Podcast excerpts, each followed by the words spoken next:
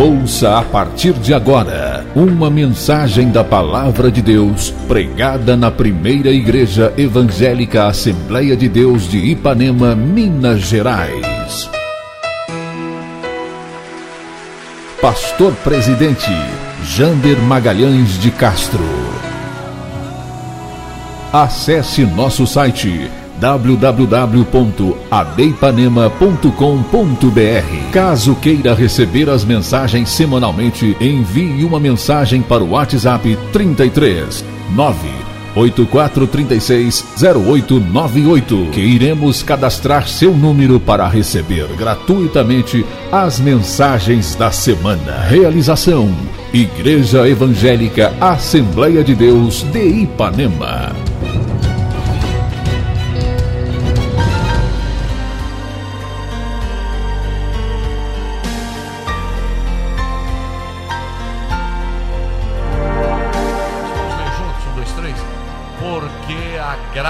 De Deus se há manifestado, trazendo salvação a todos os homens, ensinando-nos que, renunciando à impiedade e às concupiscências mundanas, vivamos neste presente século sóbria, justa e piamente aguardando a bem-aventurada esperança e o aparecimento da glória do grande Deus e nosso Senhor Jesus Cristo, o qual se deu a si mesmo por nós para nos remir de toda iniquidade e purificar para si um povo seu especial, zeloso de boas obras. Você pode dizer um bonito amém por esta palavra? Ainda vamos ler Romanos 3, 23 ou 24, Aloíno, mas depois nós vamos voltar em Tito, capítulo de número 2. Romanos 3, 23 e 24 diz: Vamos ler juntos? Um, dois, três. Porque todos pecaram e destituídos estão da glória de Deus sendo justificados gratuitamente pela sua graça, pela redenção que há em Cristo Jesus. Opa! Você pode dizer ainda um bonito amém? Pode se assentar, meus irmãos. Nós estamos impactados com o que recebemos este final de semana é, sobre a glória de Deus e a presença de Deus.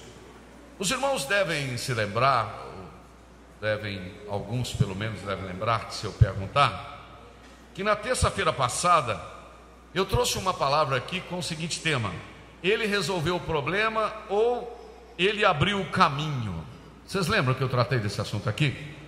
Vocês lembram que eu mostrei que Deus sempre quis ter comunhão com o homem, mas essa dificuldade ela sempre existiu desde que o homem pecou, mas Deus nunca desistiu do homem, Deus foi atrás deste homem. E Deus então, no plano divino, né, naquele plano divino através dos séculos, Deus então revelou um projeto da eternidade, que era a sua igreja, que era a sua igreja. E esse projeto da eternidade, ele veio caminhando no Antigo Testamento, só que de forma de sombras ou de tipos, né? Por exemplo, o cordeiro que eu falei aqui que era morto e o sangue passava no umbral, era um tipo de Cristo. Quando Jesus nasceu, foi o cumprimento do cordeiro que o Moisés havia morto lá. Então, enquanto o cordeiro era um tipo, Jesus era o antítipo, isto é, aquele que cumpriu aquilo que estava sendo um tipo, uma sombra lá no Antigo Testamento. O Antigo Testamento era sombra. E nesse relacionamento de comunhão, ou nessa oportunidade que Deus estava tendo, dando ao homem, de ter comunhão com Ele. E isto veio através, depois do Egito, depois de 400, 420 anos no Egito, quando a nação entra no deserto, vocês, mais curiosos de memória boa, devem lembrar que eu mencionei para vocês, Êxodo capítulo 25, versículo 8, que o Senhor disse que viria morar no meio do seu povo. vocês vão construir um, um tabernáculo, mas esse tabernáculo eu, eu vou habitar aí. Porém, tinha um detalhe: não era todo mundo que tinha o acesso livre a essa presença de Deus. Lembra que eu falei isso? Quem estava aqui? Quem lembra, diga amém. Ainda bem que alguns se lembraram, mas vamos lá. Esse caminho haviam barreiras, quer dizer, Moisés ouve a voz de Deus e ele quer chegar, e o Senhor diz: Espera aí, Moisés, tira a sandália dos pés, não é assim não. Aí nós temos agora Moisés no monte, em Êxodo capítulo de número 19. O Moisés está subindo ao monte, depois lá no capítulo de número 32, o Moisés está lá no monte, e o Senhor disse: Moisés, desce lá e diga para esse povo não atravessar essa linha divisória, não, porque senão eles vão morrer. Isto é, em toda a história do Antigo Testamento, Deus tinha quem? Sacerdotes, que eu mostrei para os irmãos, era o papel do, do, do sacerdote, do juiz e do profeta. O sacerdote ele era um intermediário. Então eles tinham um reino, vocês lembram que eu falei um negócio muito lindo? Um reino com sacerdotes. Só que o projeto de Deus não era um reino com sacerdotes, era um reino de sacerdotes. Enquanto o reino com tinha alguns sacerdotes, o reino de sacerdotes, isto é, todos nós fomos transformados em sacerdotes e ficamos então, conforme Hebreus capítulo de número 10, versículo de número 19, tendo ousadia para entrar no santuário de Deus pelo novo e vivo caminho. Lembra quem é esse novo e vivo caminho? Jesus, que ele consagrou com a sua carne, rasgando o véu, quebrando a parede da separação. Foi isso que eu falei com vocês. E no final da nossa palavra, quem quiser ouvir novamente, é só ir no nosso Facebook, Rádio Web Shalom, ou lá na minha página, ou na página da igreja, vai encontrar que eu mostrei que essa salvação tem uma palavra maravilhosa, que é a palavra todo. Todo. Todo fala de completude, fala que compreende, né? Todo. Aí eu mostrei para vocês João 3,16, né? Porque Deus amou o mundo de tal maneira que deu o seu Filho unigênito para que todo aquele que nele crê não pereça, mas tenha a vida eterna. Isso aqui coloca em xeque aquela ideia de que alguns somente terão a oportunidade para se serem salvos. Aqui o texto diz que a graça de Deus, lá em, em Tito 2, a graça de Deus trouxe salvação a todos. E o Deus amou o mundo de tal maneira que deu oportunidade a todo aquele. Então, quando diz todo, não tem Pedro, João, Maria, Jander, Eunice. Não, não. A graça de Deus abarcou e Jesus acampou tudo isso. Amém? Até eu, até você, nós fomos alcançados por esta graça. Entendeu? Então Jesus veio e rasgou esse véu. E esta oportunidade foi dada a todos. E, esse, e isso foi feito através de um processo que é a redenção através da morte de Jesus, que é uma morte chamada morte vicária. Alguém conhece? É uma palavra um pouquinho é, estranha essa palavra, morte vicária, ou é uma palavra comum? O que, que é vicária? Hã? Alguém sabe o significado da palavra vicária? Parece que alguém fez. Vicária é substituta, isto é, no lugar de. Não, presta atenção, irmão. Oh, a manjedoura que Jesus nasceu não era dele, era emprestada. O barco que ele usou era emprestado. A casa era emprestada. O jumentinho era emprestado. O salão da ceia era emprestado. A cruz era emprestada. Sepultura emprestada. A cruz era de quem?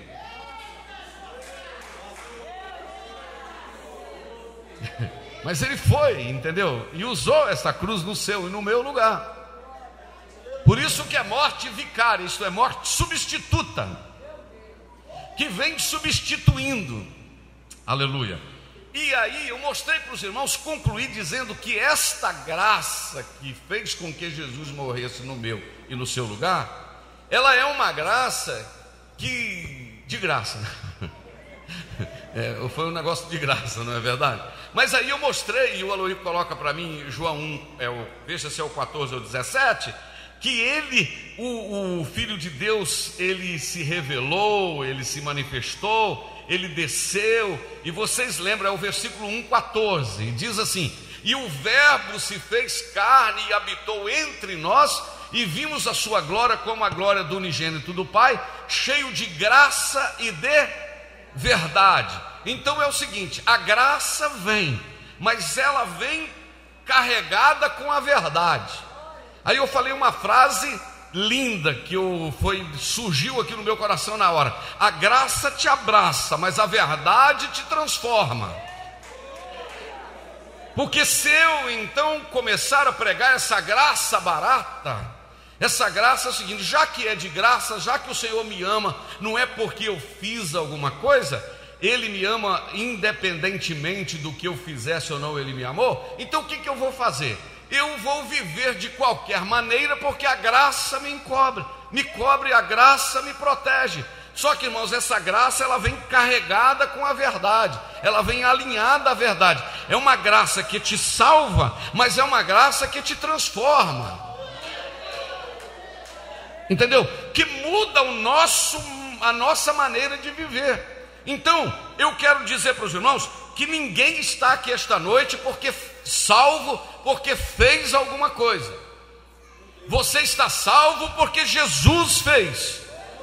É o texto que foi lido. Não vem das obras para que ninguém se glorie. O que eu estou lecionando aqui esta noite é soteriologia, sotérios, doutrina da salvação. Veja bem, você não é salvo porque você fez nada. Você é salvo porque ele fez.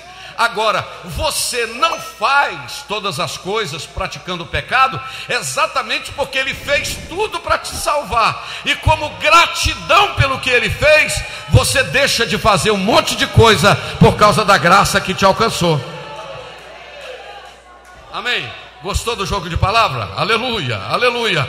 Você não fez nada para ser salvo, ele que fez tudo. Mas agora você não faz tudo praticando o pecado, porque ele fez tudo para te salvar. Então, como forma de gratidão, você anda diferente. E aí Paulo diz: portanto, agora nenhuma condenação há para os que estão em Cristo Jesus, que não andam mais segundo a carne, mas andam segundo o Espírito. Agora quem dirige a sua vida é o Espírito. Aleluia. Ou oh, vontade de chorar. Oh, aleluia. A gente já chorou tanto esse final de semana, ainda ainda estou com vontade de chorar. Porque, irmãos, ser abraçado pela graça é um negócio tremendo. Aí o que, que eu, me veio na cabeça? Eu, eu, fico pensando muitas coisas, um monte de coisas que eu fico pensando em relação a isso. A graça me alcançou. Esta graça, então, eu queria levar você para é, o livro de Efésios para a gente pensar um pouquinho nesse negócio, mas antes eu queria voltar lá no livro de Romanos, capítulo 3, versículo de número 22, porque o texto de, de Romanos, capítulo 3, versículo de número 3, 22, diz um 23, 3, 23 diz um negócio muito interessante, porque todos pecaram e destituídos estão da glória de Deus. Repita comigo a palavra destituído.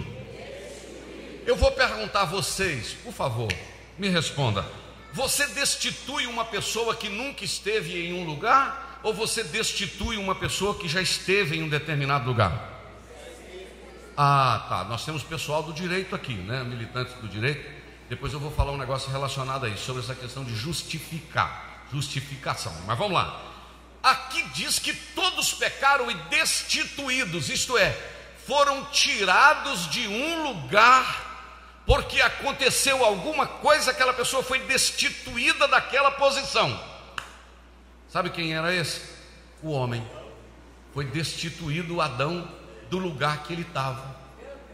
E a Bíblia diz que como por um pecado entrou, por um homem entrou o pecado no mundo, pelo pecado entrou a morte. E aí a morte passou a quem?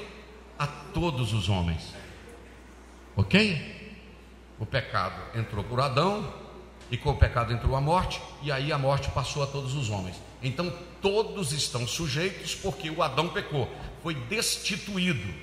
É, acho que eu não preciso ilustrar. Se eu colocasse uma cadeira aqui, aleluia, e colocasse alguém assentada nessa cadeira e dissesse para ela: Você vai ter que sair daqui porque aqui você não merece esse lugar, você não pode mais estar nesse lugar.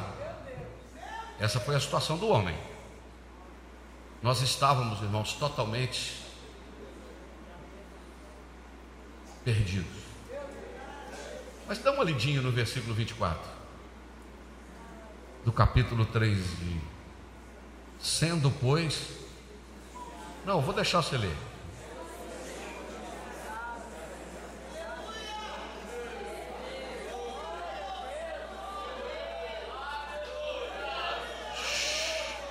Essa cadeira aí, Mateus, essa cadeira aqui, vem cá, deixa sua Bíblia, vem cá, aleluia. O Mateus aqui vai sentar aqui, agora a nossa câmera está pegando mais longe, Marquinhos, pega ele aqui, né?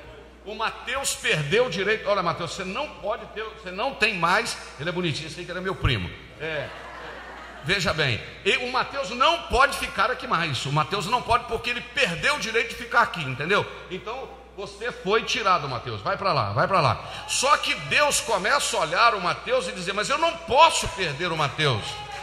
Mas dizer para ele: Mateus, vem sentar aqui, vem sentar aqui, e vamos fazer de conta que você nunca pecou. Pode voltar para aqui. Ok, Mateus? Se Deus dissesse isso, olha, Mateus, faça de conta que você não pecou, volta para cá. Satanás ia aparecer no cenário da história e ia dizer: Deus, a base do trono do Senhor é justiça. Se o Senhor está perdoando o Adão, ali representado pelo Mateus, ele não fez, ele pecou e saiu, perdeu o direito. O Senhor está perdoando ele, fazendo de conta que nunca aconteceu nada com ele. Se o Senhor é justo, o Senhor vai ter que me perdoar também. Aí Deus não poderia perdoar Satanás. O Senhor olhou e falou: Mateus, aguenta aí que eu vou dar um jeito. Eu vou entrar no barro.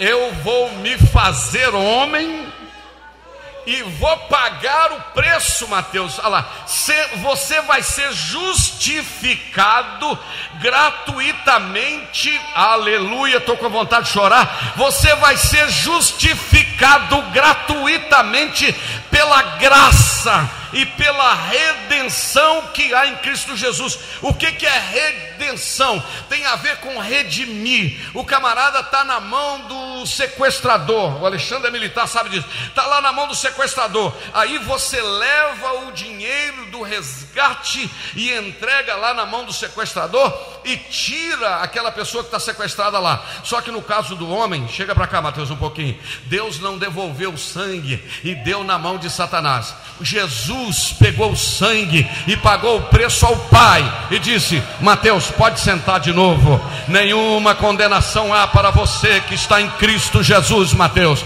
porque o sangue de Jesus pagou o preço por você. Quem pode adorar a Deus? Rabaga chora.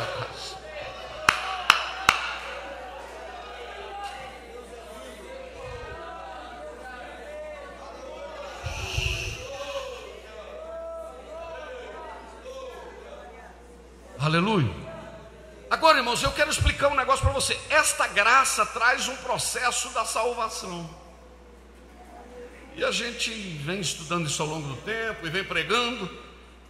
O, segredo do negócio, do versículo ali que foi que eu, que eu li, aquele ele sendo justificado. A palavra justificado ela é interessante. Eu queria agora, Romanos capítulo de número 5, versículo de número 1, diz assim: olha o que, que, que diz essa questão da justificação. Sendo, pois, justificados pela fé, temos paz com Deus por nosso Senhor Jesus Cristo. Espera aí, temos paz com Deus por causa de Jesus. Então o homem pecou e não tinha mais paz com Deus. Quando você não tem paz com uma pessoa, você não olha nos olhos dela, você não comunica com ela. Mas se você tem paz com alguém, você comunica com ela. Só que esse caminho da paz, ele foi aberto. Ele foi aberto por Jesus nos justificando. Agora, o que eu acho interessante no fator justificação é que a justificação ela é o lançamento da justiça de Jesus Cristo no lugar da nossa justiça, porque o nosso dinheiro, o nosso recurso não podia pagar. Jesus pegou o peso da justificação dele e lançou na nossa conta e nos justificou. Aleluia. Aleluia, esse negócio está bonito demais, irmãos. Então não é esquecer do que eu fiz, é pagar o preço pelo que eu fiz de errado. Vou contar uma historinha. Dizem que dois meninos foram criados juntos.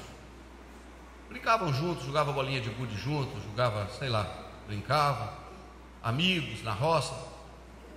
Amigos, amicíssimos. Quando chegou na adolescência, juventude, um tomou um caminho, um entrou pelo caminho do vício, caminho da droga, caminho do crime,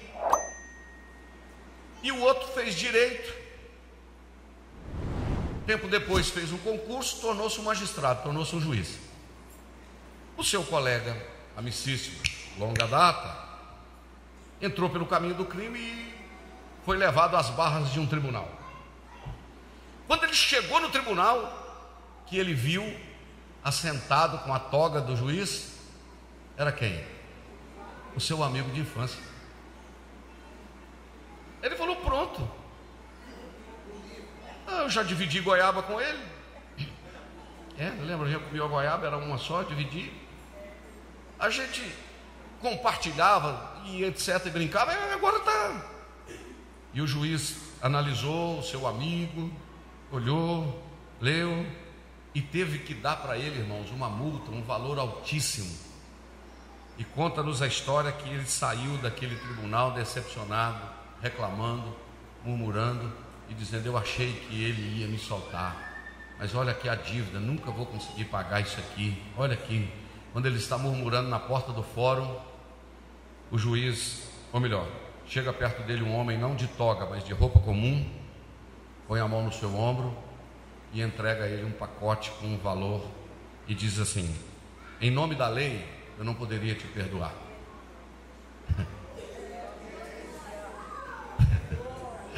Mas aqui está o recurso para você pagar a dívida. Quer que eu explique de novo? Quer que eu faça mais alguns? Não, já está claro, não está não? Então é o seguinte: ele não virou as costas para a dívida, ele pagou a dívida. E isto se chama justificação. E é interessante, irmãos, que a justificação, eu anotei aqui, está até bem apagadinho. A justificação, ela é um, é um ato de pai é um ato de pai, a justificação. Esse perdão é um ato de pai, porque com a justificação nós recebemos perdão. Ah, ela é um negócio tão maravilhoso porque nós fomos abençoados no passado, estamos sendo abençoados no presente e seremos abençoados no futuro. Porque eu não canso de falar isso aqui, olha para minha mão. Quantos dedos vocês estão vendo aqui salientes aqui? Três.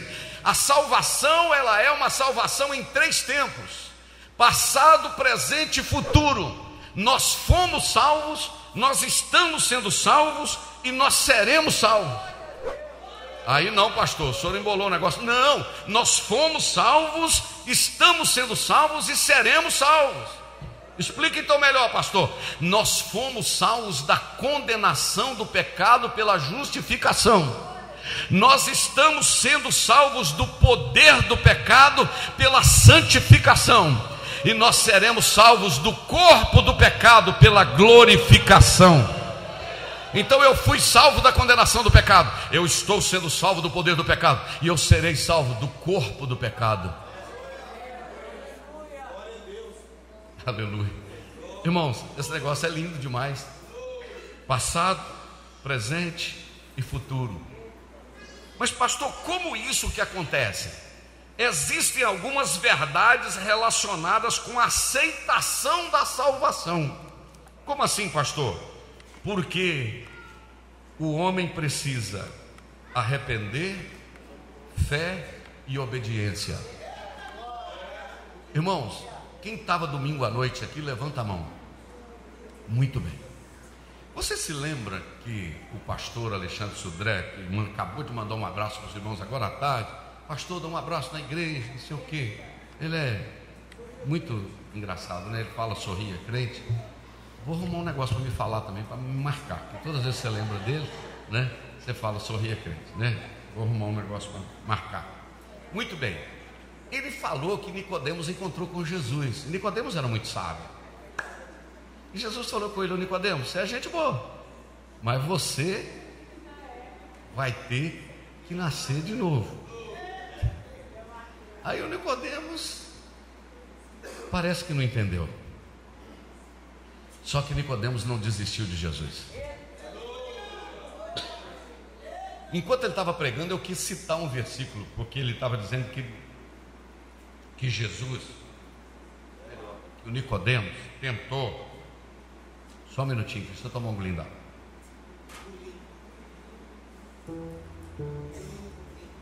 Ele estava dizendo que dali para frente o Nicodemos tornou-se meio um protetor de Jesus. E eu me lembrei de João capítulo 7, versículo de número é, 49, quando eles estavam querendo prender Jesus. E eles estavam indo para prender Jesus. Aí os soldados, colegas do pastor Gerson do Alexandre e da Rosângela, não trouxeram. Olha o que está escrito no versículo de número 45. Volta no 45. 45. E os servidores foram ter com os principais dos sacerdotes e os fariseus e eles perguntaram: por que, que, você não por que, que vocês não trouxeram o homem? Por que, que não o trouxeste? Olha o que está escrito no 46. A gente não trouxe eles porque nunca homem nenhum falou como ele fala. O que, que Jesus tinha falado? Jesus tinha falado assim: se alguém tem sede, vem a mim beba. Aí os polícias não prenderam Jesus, não. Aí veja agora o versículo de número 47. Respondendo, pois, os fariseus: Também vocês foram enganados por esse homem? 48. Creu nele, porventura, algum dos principais dos fariseus?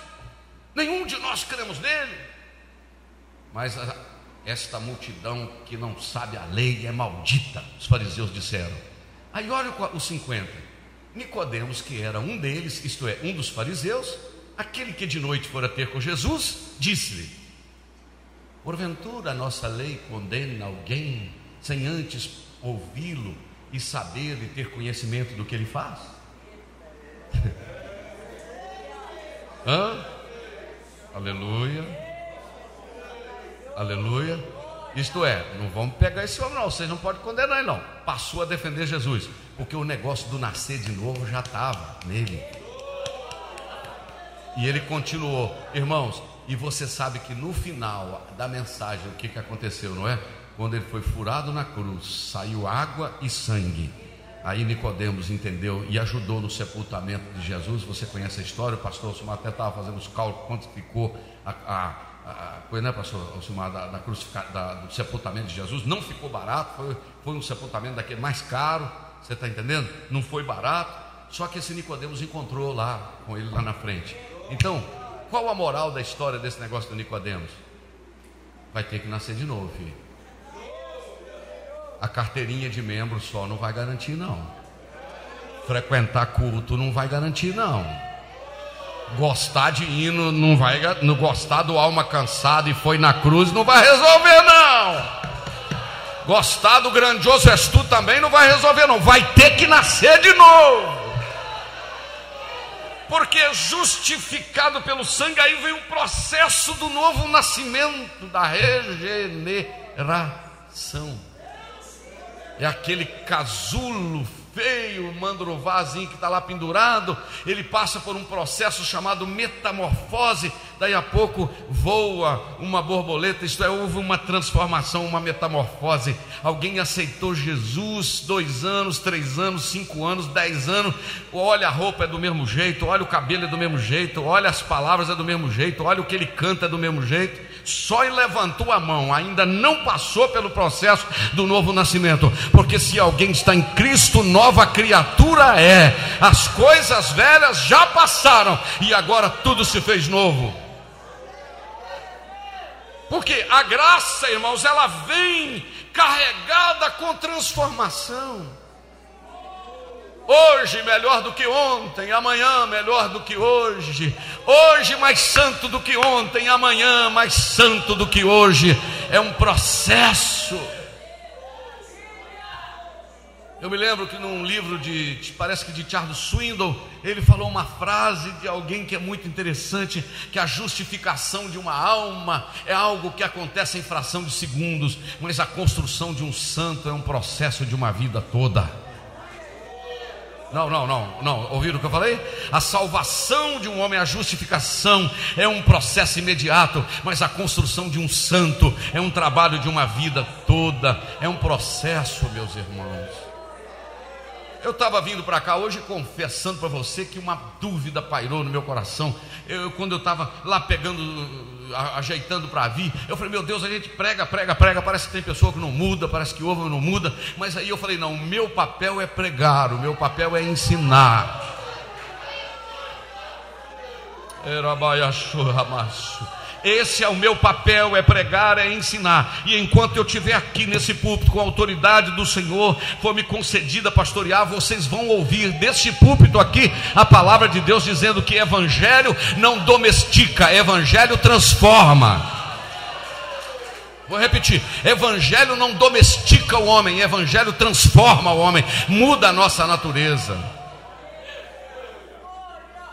É por isso que até o pastor Alexandre Sudé citou Ezequiel 2, Ezequiel capítulo 2, versículo de número 5 diz: E eles quer, uh, é, capítulo 2, versículo de número 4, diz assim: Olha o que, que o Senhor disse para Ezequiel, animando-o.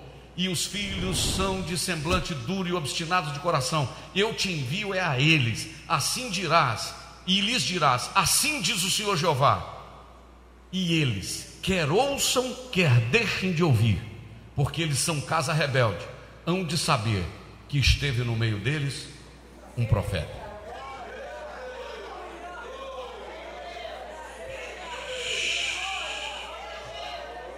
Aleluia. Aleluia. Você pode adorar a Deus? Glorificado seja o nome de Jesus. Nós acostumamos, irmãos, acostumamos com igreja, acostumamos com pregação, acostumamos com pastor, mas nós precisamos valorizar a palavra de Deus. Eu quero glorificar a Deus pela vida dessa igreja. Essa igreja ama a palavra, essa igreja prima pela palavra. Por isso que nós temos o cuidado alguém vai convidar alguém para pregar aqui, tem que saber onde mora, tem que saber onde toma ceia, quem é pastor, qual o compromisso da pessoa, porque a pessoa às vezes não é pastor, mas ele é uma benção. Pensa por quê? Ah, porque eu vi ele revelar. Revelar o quê? Ah, mas revelou o nome. Que nome? A maior revelação está aqui.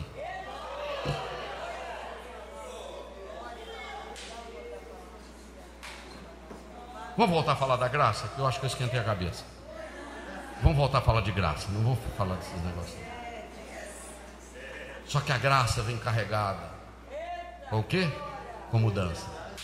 Aí, eu virando a outra página do meu iPad, que essa aqui, ó, coisa, agora eu viro para essa aqui, ó, ó.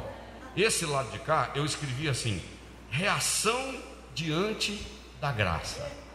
É isso que mexeu comigo de semana passada para cá. O que, que eu escrevi aqui? Eu escrevi assim: através da graça, o que, que acontece? Tem que vir alguma coisa carregada acompanhando essa graça. Eu escrevi aqui o seguinte: Jesus não nos perdoa esperando recompensa, mas Jesus espera gratidão.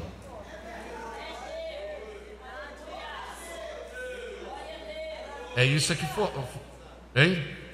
Veja bem, quando Jesus salvou, por exemplo, o Zaqueu, o que, que aconteceu? Jesus entrou pela porta da frente, o egoísmo saiu pela porta dos fundos. Não, essa é forte, não é não?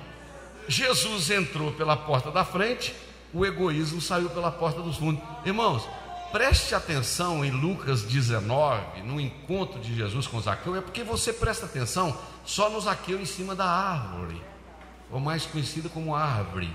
Mas é o seguinte, presta atenção nele em cima, a gente só presta atenção nele em cima da árvore, que ele era pequeno.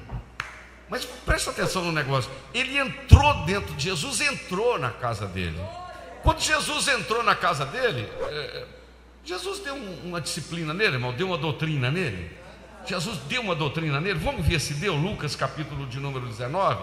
Jesus disse assim: desce depressa e hoje me convém entrar na sua casa. Agora, Lucas 19, versículo de número 7, diz assim: olha bem. E vendo todos isto, murmuravam dizendo que entrara para ser hóspede de um pecador. Presta atenção. Jesus está apanhando por causa de entrar na casa de um pecador. E isso é o seguinte: Jesus não importava de ser criticado por causa da graça de atingir o miserável do Zaqueu. Ele toma pancada por causa do, da graça. Aleluia. Aleluia. Eles murmuravam de Jesus e diziam: Olha esse homem, será que ele não sabe a casa que ele está entrando? Agora, olha o versículo de número 8. E levantando-se Zaqueu, disse ao Senhor: Senhor, peraí, Jesus não falou nada com ele, irmão, só, só entrou na casa dele. E disse Zaqueu ao Senhor: Senhor, eu vou dar aos pobres metade dos meus bens e se em alguma coisa eu tenho defraudado alguém, dado prejuízo a alguém, eu vou restituir quatro vezes mais. Se eu dei prejuízo de um, eu vou devolver quatro. Agora olha o que, que diz o versículo 10. Aí é que Jesus falou dentro da casa dele. E disse-lhe Jesus: É, hoje veio salvação aqui nessa casa, porque também, pois também esse é filho de Abraão. Preste atenção no meu raciocínio. Jesus não exigiu recompensa, mas Jesus esperou gratidão. Aí o que, que ele fez? Já que o Senhor veio na minha casa, entrou pela porta da frente, a avareza e o egoísmo saem pela porta dos fundos. Aqui agora é outra coisa. É isso aí. É aquela casa que quando Jesus entra, se se tocava a música do Roberto Carlos e a música do Fio do Cabelo no Paletó, e trocava risco o meu nome da sua agenda, não é verdade? Dá para pedir vontade de cantar essa música, que o pessoal da Vivo, lá de São Paulo, da Oi e da TIM, uma que quer, que liga para você querendo que faz prano, não é verdade? Mas agora a gente não canta isso mais, a gente canta é outra coisa, porque a graça entrou na porta da frente, o pecado saiu pela porta do fundo, a maldade saiu pela porta dos fundos. Você está entendendo? Porque Jesus não está querendo dinheiro do Zaqueu, mas Jesus está querendo gratidão de Zaqueu. Essa eu não copiei de ninguém, não, irmão. Isso foi revelação dessa semana que chegou para o meu coração. Aí, eu lembrei agora de quem também, quando eu estava anotando aqui. Veja bem, eu lembrei da abençoada da mulher samaritana. Por que, que o senhor lembrou dela, pastor Jânio? Eu lembrei dela porque, vamos agora ao assunto dela. Meu Deus, o tempo já está quase acabando. João, capítulo de número 4, vamos ver aqui a conversa dela com Jesus. Eu não vou me deter de Jesus falando com ela, é, ela como sendo do judeu, ela falando com Jesus. Eu quero é, chamar a sua atenção para o versículo de número é, 25 em diante aqui. Coloca o 4, 25 diz assim: Deus é, ou melhor, é o 25, é o 25. A mulher disse-lhe: Eu sei que o Messias, que se chama Cristo, vem, e quando ele vier, ele vai anunciar tudo. Agora, Jesus disse no 26: Ô mulher, eu sou.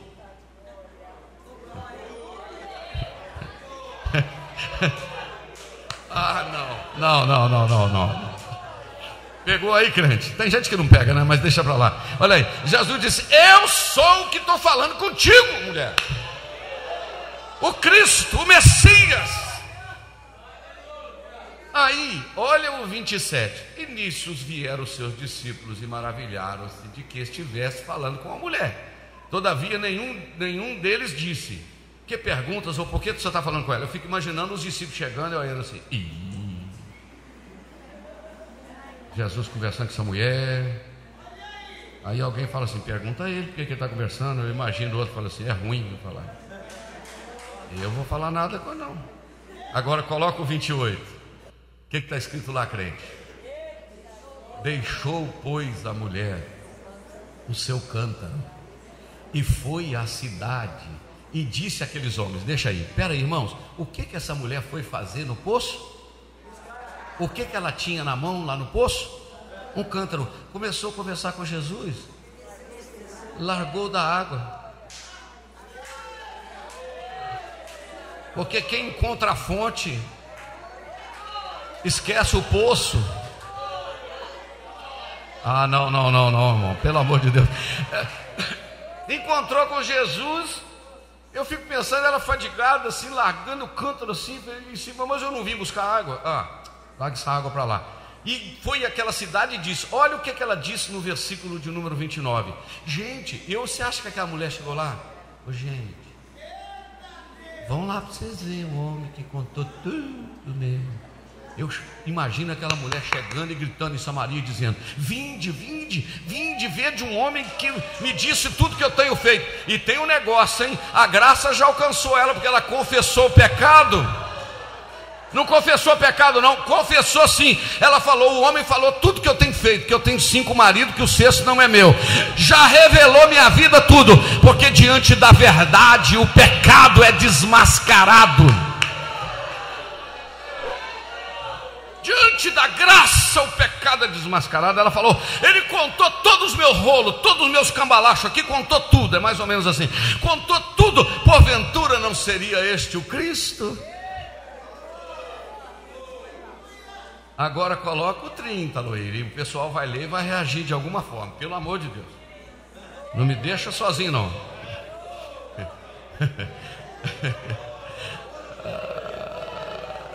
Irmão, a mulher foi buscar água na volta do dia, no meio-dia, porque meio-dia não era prática das mulheres buscar água, ou buscava de manhã ou buscava de tarde. Meio-dia era a hora do sol quente para buscar água, mas a mulher foi buscar água no meio-dia, porque lá ela estava sozinha, porque ela tinha uma vida irregular. Mas agora ela vai na cidade conta que o que Jesus revelou tudo. A cidade agora está atrás de uma mulher, agora ela não é prostituta, ela é missionária. Ela está na frente tem uma multidão atrás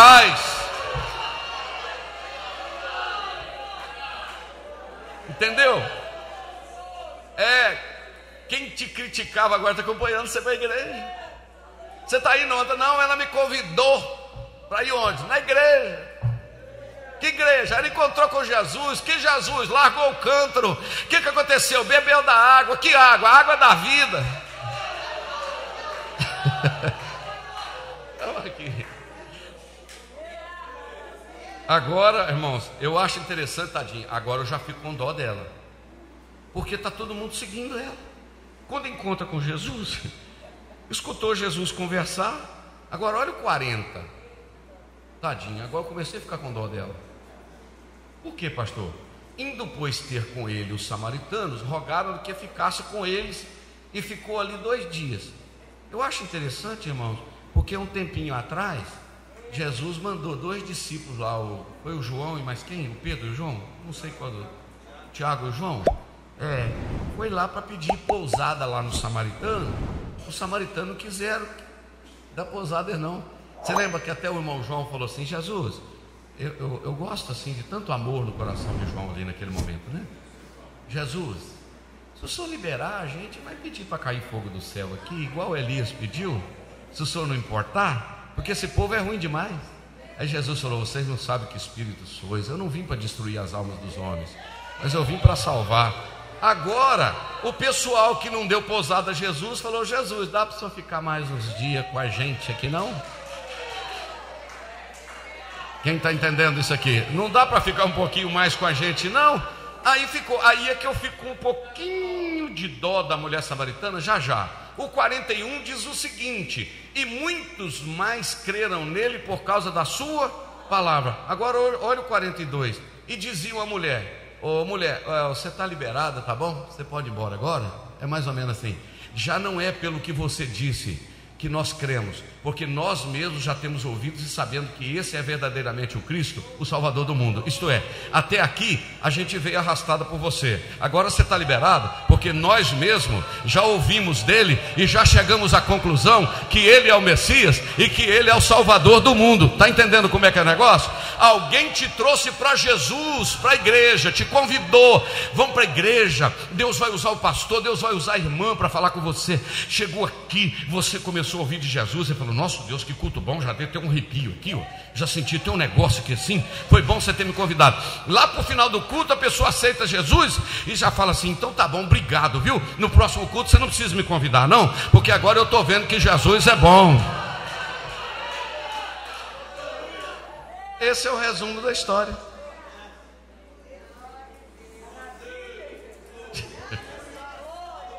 Aí eu fico imaginando aquela mulher assim, meio de lado, assim, puxa vida, eu que trouxe isso para conhecer Jesus.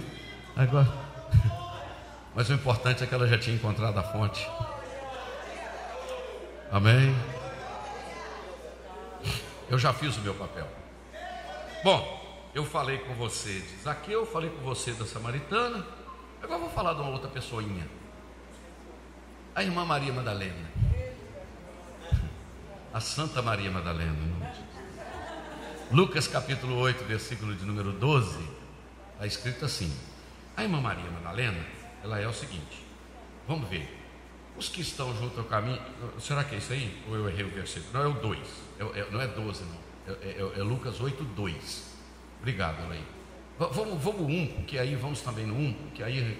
E aconteceu depois disso que andava de cidade em cidade. Quem que andava de cidade em cidade? Jesus. De cidade em cidade, de aldeia em aldeia, pregando, anunciando o evangelho do reino de Deus. E os doze iam com ele. Quantos iam com ele?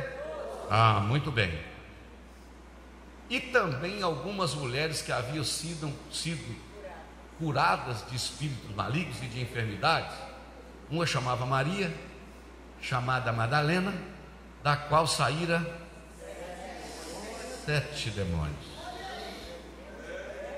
O que, que ela está fazendo? E Joana, mulher de Cusa, procurador de Herodes, gente da elite, tá? O pessoal era procurador do Herodes. Hein? Ó, graduado. A mulher dele atrás de Jesus, uma tal de Susana, e muitas outras servia com o seu dinheiro. Vamos ajudar no ministério de Jesus. Vamos abençoar o ministério de Jesus. Vamos pegar a roupa de Jesus para lavar. É, eu não duvido disso não, Jesus. Deixa as roupas aqui, Jesus. Passa depois, de pai. Não é verdade? Vamos lavar roupa. Você já pensou lavar uma roupa de Jesus? Oh meu Deus do céu, até eu ter voltado a lavar roupa. Eu acho que se eu fosse mulher, roupa eu não gostava de lavar, não, mas passar eu acho assim bonito, passar. Eu acho bonito. Mas não, não tá. Aleluia. Olha para cá. Quem estava acompanhando a cabeça de Jesus agora, irmão? Essa tal de Maria Madalena, sim ou não? Agora vamos para o capítulo 16, versículo de número 9, ainda do Evangelho de Lucas. 16, 9. Quem está feliz esta noite porque estou ensinando a Bíblia, diga amém. Se eu estivesse ensinando outra coisa, era ruim, não é verdade? O que está escrito aí no capítulo de número 16, versículo 9? Deixa eu ver se eu não errei aqui. Não, não, não, não é esse não. Não, não, não, é, esse, não é esse versículo não. É, vamos para João, capítulo de número. Ah, não. É capítulo. É Marcos, capítulo 16, versículo 1. Marcos 16, 1. E depois Marcos 16, 9. Marcos 16, 1. E passado o sábado, Maria Madalena, Salomé e Maria, mãe de Tiago, compraram aromas para ir fazer o que, irmão? Ungir o corpo de Jesus. Jesus está morto, os discípulos, Pedro, Tiago, é tudo, está tudo escondido. Tudo escondido. E a Maria Madalena, Maria e a Salomé, umas vasilhinhas de perfume de madrugada para ungir o corpo de Jesus. Ele não espera recompensa, mas ele espera gratidão. Esta, esta é o alvo da mensagem que eu estou pregando aqui esta noite. Você tem que guardar isso. Não é porque você fez, é porque ele fez. Então você faz porque você é grato. Eu vou adorá-lo porque ele é grato. Eu vou contribuir porque eu sou grato. Eu vou obedecer porque eu sou grato. É, é isso aí. Então tá bom. Agora olha o capítulo 16, versículo de número 9. Olha para quem Jesus está conversando. E Jesus, tendo ressuscitado na manhã do primeiro dia da semana, apareceu primeiramente a quem? Qual o tal de Maria Madalena mesmo? Aquele que tinha expulsado sete demônios. Apareceu para ela que tinha expulsado sete demônios e falou o que com ela mesmo? No capítulo 16, aí o versículo de número 10, vamos ver o que ele falou.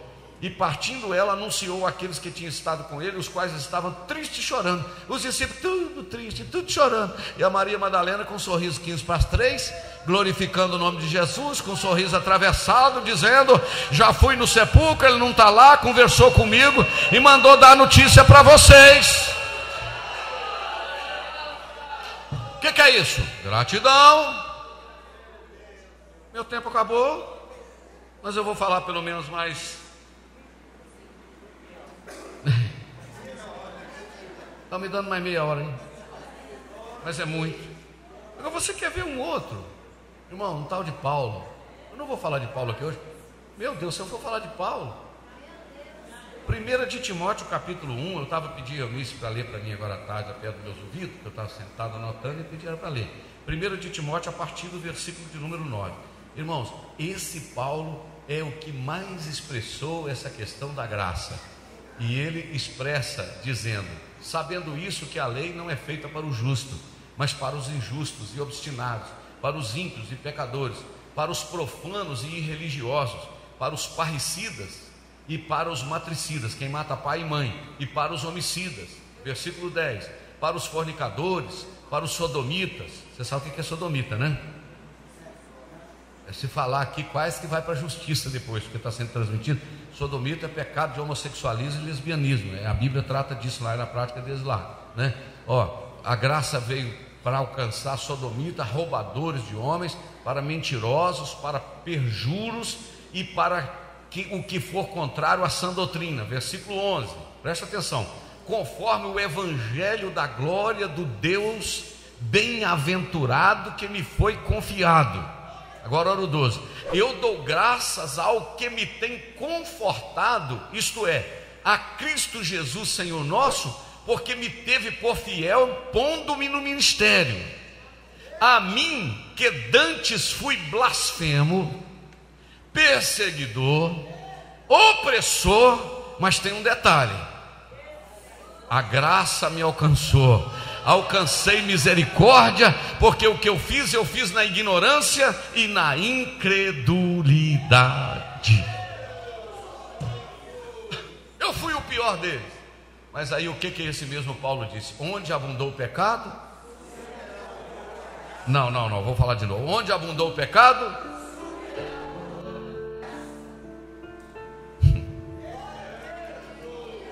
Deixa eu te falar um negócio. Se alguém aceitar Jesus, não olha assim com esse olhar de lado assim, não. Se esse aí for para o céu, deixa eu te falar um negócio. Você que está julgando ele que não vai para o céu, se você conseguir chegar no céu, se você conseguir chegar no céu, você fica feliz, porque o céu não é seu. Você também está lá de favor.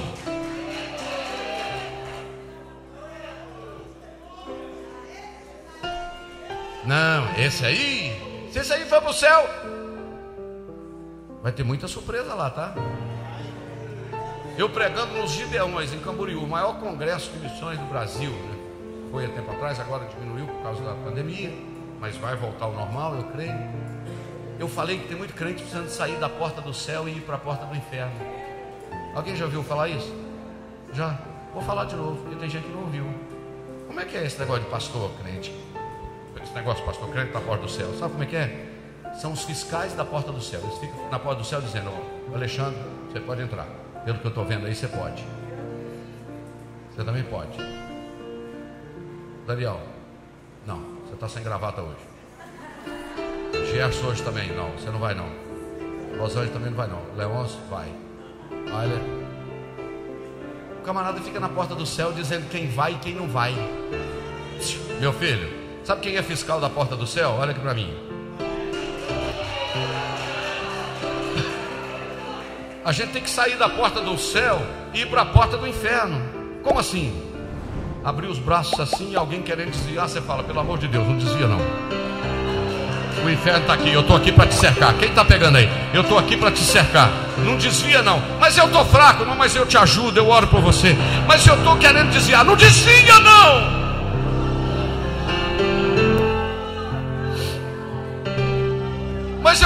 Fraquinho. A graça dele te fortalece.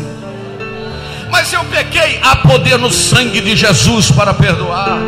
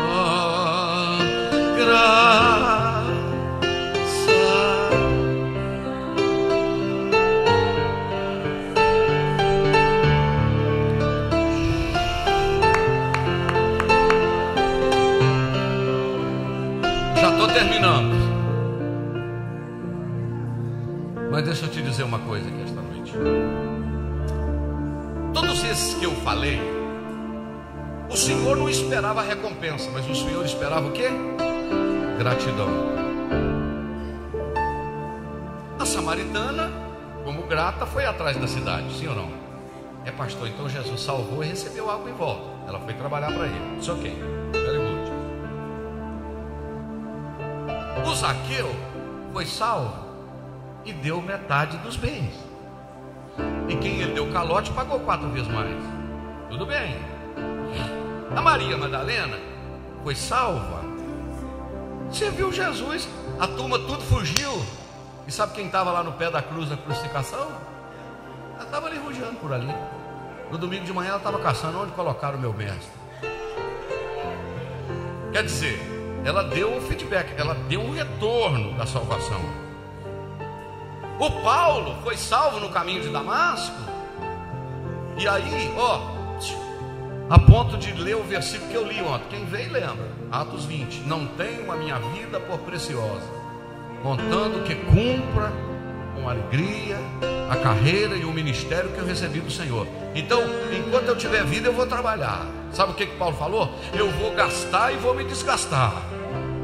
Sabe o que, que Paulo falou? Vocês estão aí com medo de eu ser apanhar lá em Jerusalém? Eu não estou com medo de apanhar, não. Se for preciso, eu até estou disposto a morrer.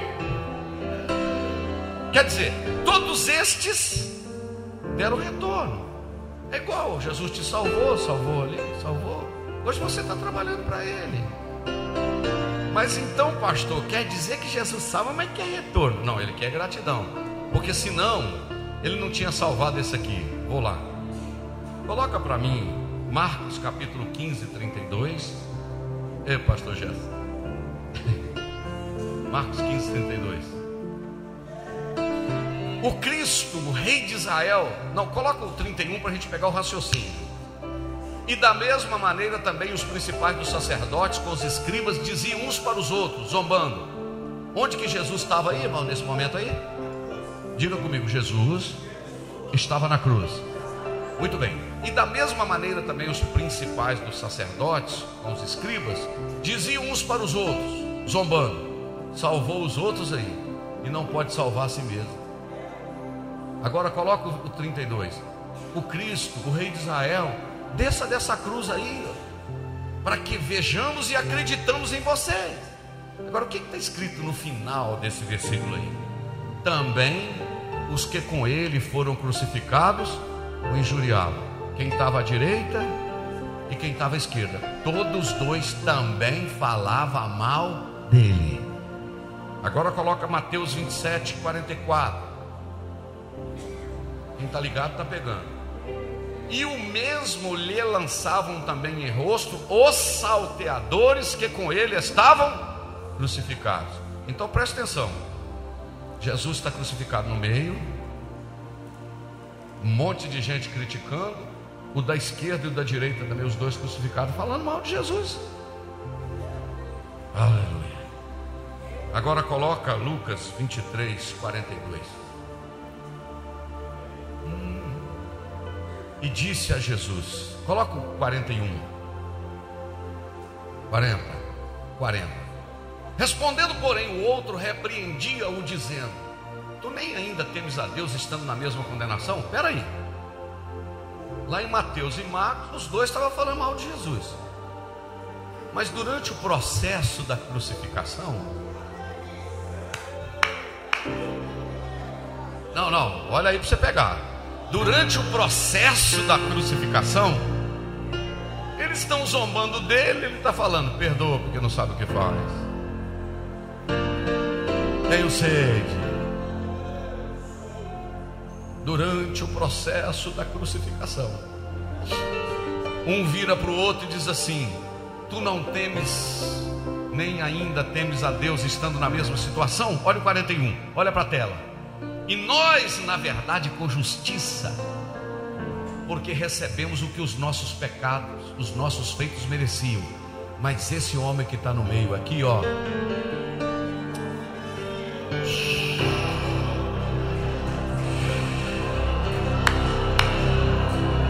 Uh!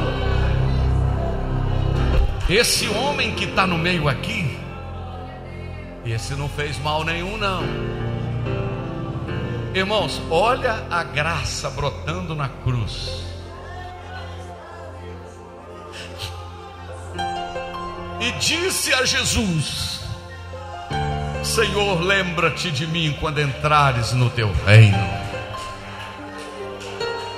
Ah.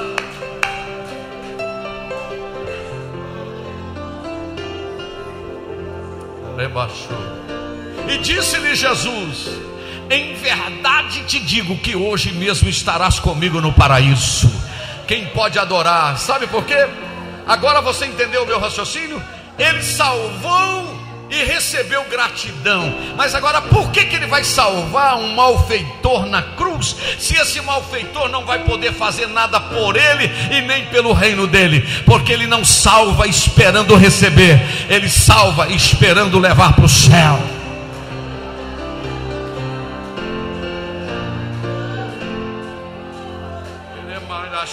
Mais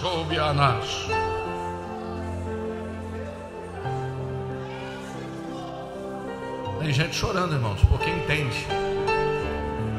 Deixa eu te falar.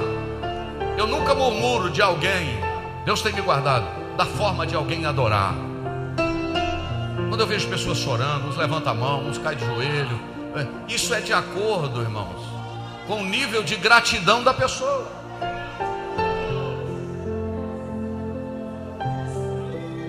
Mas não é só na forma de adorar, não, é na fidelidade ao Senhor. Ele diz: Eu vou ser fiel, Senhor. Não é porque eu fiz, não, é porque o Senhor fez.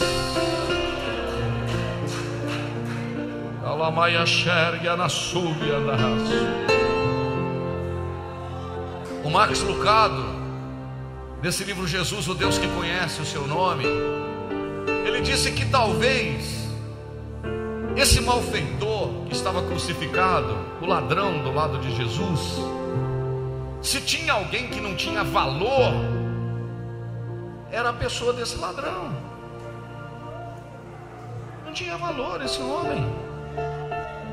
Se havia, se havia alguém que era um perdedor, esse colega estava no topo da lista. Talvez foi por isso que Jesus o escondeu, para nos mostrar o que ele pensa a respeito da raça humana. Talvez foi por isso que Jesus o escolheu para mostrar o que ele pensa a respeito da raça humana. Talvez esse criminoso tenha ouvido o Messias falar. Quem sabe durante a vida dele ele ouviu o Messias dar algum discurso. Talvez ele tenha visto Jesus amar a escória da humanidade. Talvez ele tenha visto Jesus jantar com inúteis. Os batedores de carteiras, os bocas sujas nas ruas, ou talvez não tenha visto nada disso, ou talvez a única coisa que ele sabia sobre o Messias era aquilo que ele estava vendo agora: um pregador espancado, açoitado e perfurado de pregos, seu rosto vermelho de sangue, seus olhos aparecendo por trás da carne rasgada seus pulmões lutando para respirar. Talvez o que ele está vendo é isso, mas algo lhe disse que nunca ele havia estado em companhia melhor do que a companhia que era o crucificado do meio. Mas algo lhe disse que nunca esteve em companhia melhor, e de que de alguma forma ele percebeu que, embora tudo que tivesse era oração, finalmente tinha encontrado aquele a quem devia orar. E ele disse para Jesus: Lembra-te de mim. É justamente isso, ouça com atenção. O amor de Jesus não depende daquilo que fazemos por Ele, de forma alguma. Aos olhos do rei, você tem valor simplesmente porque você existe. Você não precisa ser bonito, nem ter o desempenho bom. Seu valor é inato e ponto. Deixa eu te dar um recado. Você não está aqui porque você fez nada. Você está aqui porque ele fez. Então, pastor, por que, que eu fico indo na igreja? Por que, que eu fico fazendo as coisas? Por que, que eu obedeço? Por quê? Porque você é grato. Pela graça que te alcançou. Se você fosse como ladrão da cruz, estivesse no último momento da sua vida, aleluia, você seria salvo também.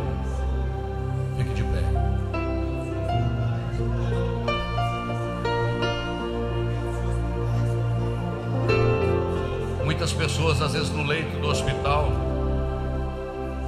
recebem uma palavra no finalzinho da vida. Vou contar uma história para você. O pastor Sumar contou uma história tão linda ontem. Ela da semente, pastor Sumar. Vou contá-la para frente.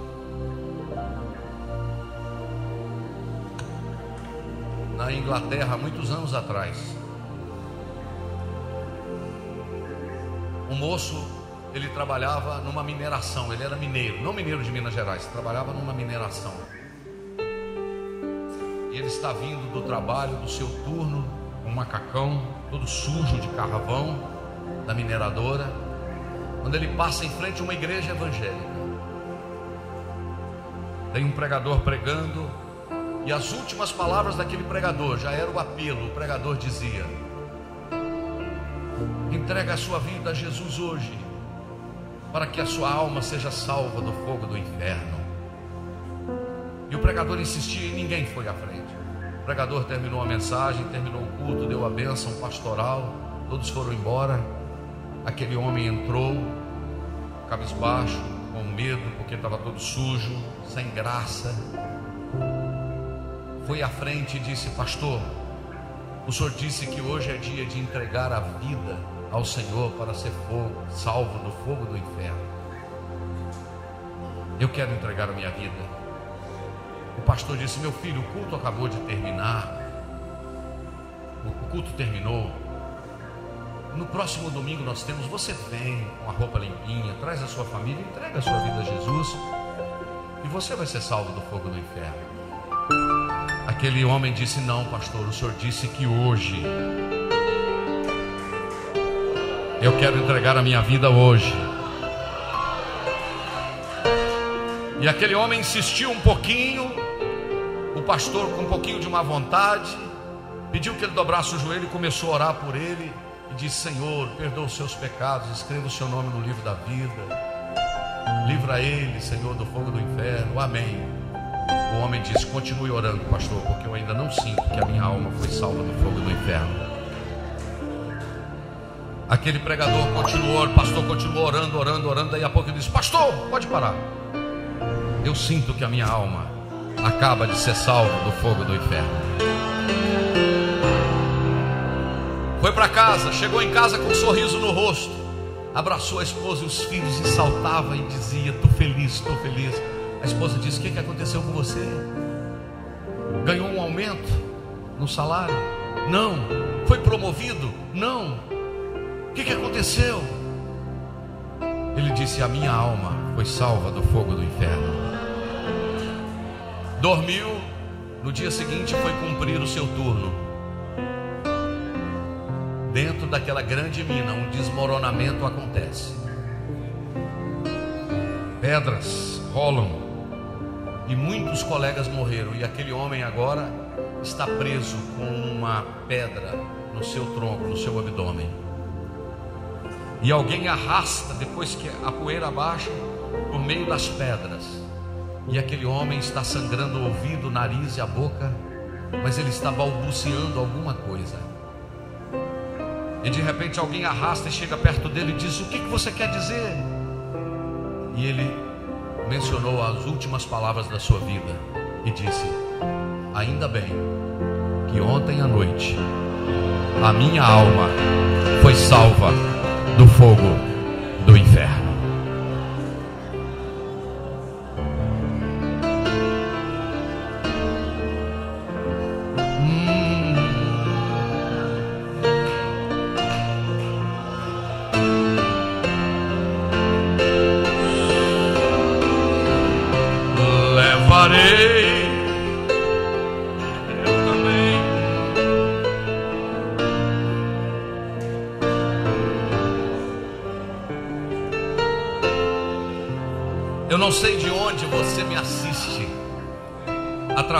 Canal do Facebook. Eu não sei você que veio aqui esta noite. Se você não tem certeza da sua salvação, esta noite é uma oportunidade de escapar do fogo do inferno. Entregue a sua vida a Jesus. Quem sabe tem alguém afastado dos caminhos do Senhor hoje. Quem sabe tem alguém parado à beira do caminho, e você entendeu que não adianta ouvir que tem que nascer da água do Espírito, tem que verdadeiramente nascer da água do Espírito. A oportunidade está dada aqui dentro do templo e está dada para aqueles que estão nos acompanhando, mais de 200 pessoas nos acompanhando. Estenda sua mão e vamos orar. Senhor, esta é a mensagem que está nos nossos lábios. Eu aqui, com Jesus, a vergonha da cruz, quero sempre levar a sofrer. Cristo vem me buscar, e com Ele no lar, uma parte da glória hei de ter.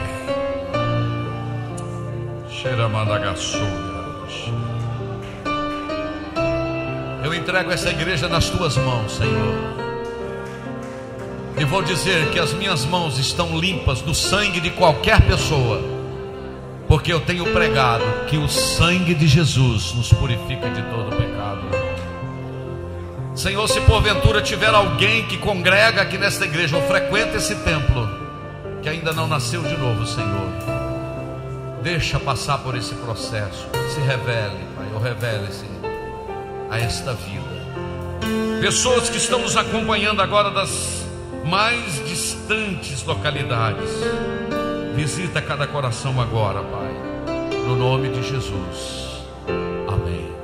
Pode assentar. Você ouviu uma mensagem da palavra de Deus pregada na primeira igreja evangélica Assembleia de Deus de Ipanema, Minas Gerais. Pastor presidente Jander Magalhães de Castro.